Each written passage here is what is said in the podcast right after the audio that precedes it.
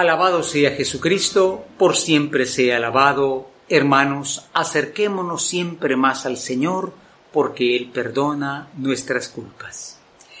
Hemos llegado al quinto domingo de Cuaresma, el último domingo propiamente de este tiempo, y el domingo próximo será domingo de Ramos, y naturalmente pues es una fuerte invitación para que vivamos estos días últimos preparándonos al misterio pascual del Señor Recordemos que la cuaresma es un camino no hacia algo, sino hacia alguien, hacia el juez de la misericordia, que puede verdaderamente renovarnos y devolvernos aquello que habíamos perdido.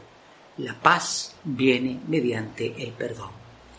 Por eso nos encontramos hoy esta hermosa profecía de Isaías, donde el Señor habla y dice, miren, voy a realizar algo nuevo, voy a renovarlo todo. ¿No lo están notando? Y esto se refiere a que a veces no nos damos cuenta, pero Dios va actuando en nuestra vida, va renovando, va borrando el mal y va haciendo germinar el bien. Por eso el Salmo 125 dice, grandes cosas ha hecho en nosotros el Señor. Es un salmo que el pueblo de Israel canta, eh, confiesa, podríamos decir, porque Dios, a pesar de los grandes momentos difíciles, pues les ha puesto en una situación nueva ¿Y por qué no escuchar hoy la voz de San Pablo, no? San Pablo que nos dice de manera profunda todo lo que para mí tenía valor, lo considero pérdida con tal de ganar a Jesucristo. ¿Cómo puede uno decir que todo lo puede perder con tal de ganar a Cristo? Bueno, es que Pablo es una criatura nueva. Recordemos que él dice que él fue alcanzado por la misericordia de Dios. Dios tocó su corazón y todo en la vida de Pablo se transforma. Dios transforma y hace pasar del mal al bien, del sufrimiento al gozo. Y naturalmente, hermanos, hoy la escena de la pecadora perdonada es la que pone el sello en esta promesa de renovación. Jesús, puesto a tentación por los judíos, se encuentra con esta mujer que, como digo, es una figura central para la próxima Semana Santa una mujer que ha pecado realmente. Cuando le piden a él que la condene, él no niega el pecado de esta mujer.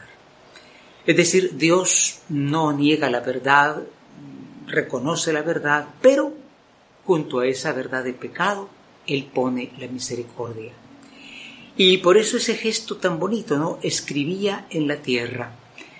Muchos se preguntan qué escribió Jesús, la fecha del fin del mundo. No, escribir en tierra donde todo se borra fácilmente, era diferente a las tablas de la ley de Moisés, que estaban escritas en piedra. A la mujer que cometa adulterio hay que matarla. Estaba escrito firmísimamente. Sin negar pues el pecado, Jesús abre una nueva posibilidad, la misericordia. Y como dice Papa Francisco, al final, pues es una frase de San Agustín, se quedan solos la miseria humana del pecado que es esa mujer y la misericordia divina que es el Señor. Se quedan solos, los demás se van porque Jesús dice que tire eh, mera piedras porque no tiene pecado y todos se van y entonces viene ese momento, el Señor no niega el pecado y le dice, bueno, vete y no peques más. Qué importante es este domingo, porque como digo, la luz de esta renovación que, puede darse en nuestra vida, hermanos, se nos ofrece el sacramento de la confesión. ¿Cuántos no lo practican porque no creen? ¿Cuántos no lo practican porque lo niegan? Pensemos en los evangélicos, ¿verdad? Ellos niegan esto, no, ¿cómo un hombre va a perdonar? No es un hombre que perdona, es Dios el que perdona.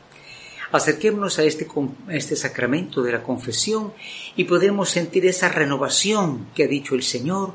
Hay algo nuevo, que está surgiendo y esto es posible por la misericordia del Señor. Recibamos esa misericordia y démosla también a aquellos que la necesitan. Amén.